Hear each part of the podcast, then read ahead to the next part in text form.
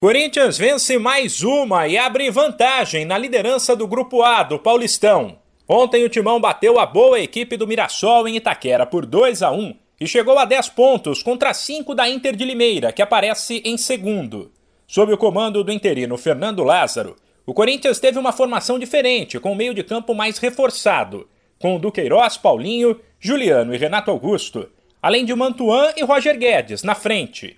Destaque outra vez para belas atuações de Renato Augusto e Paulinho. Não apenas porque cada um marcou um gol, mas também porque ambos ditaram o ritmo do timão.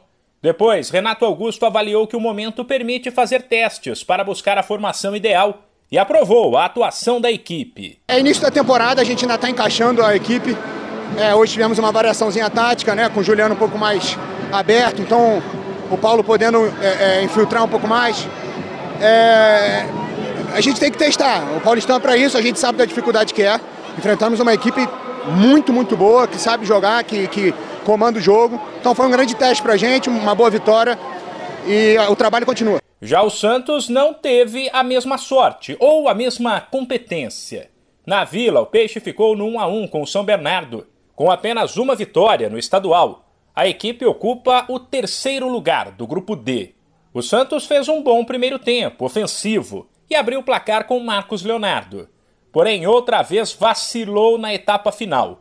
Deu espaços demais para o adversário, sofreu o gol de empate e viu o goleiro João Paulo ter que trabalhar. Depois, Marcos Leonardo admitiu que essa queda de rendimento ao longo do jogo preocupa. Como você falou, a gente aqui que matar o jogo. Felizmente não conseguimos. É, vamos trabalhar na semana para melhorar. Primeiro tempo a gente fez excelente, no segundo tempo a gente caiu bastante. Então vamos trabalhar para melhorar. A gente fez um segundo tempo muito abaixo, muito abaixo do esperado, ainda mais na vila.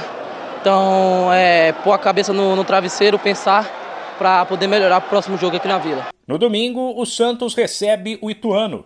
Já o Corinthians volta a campo quarta-feira que vem, em casa, contra o São Bernardo. De São Paulo, Humberto Ferretti.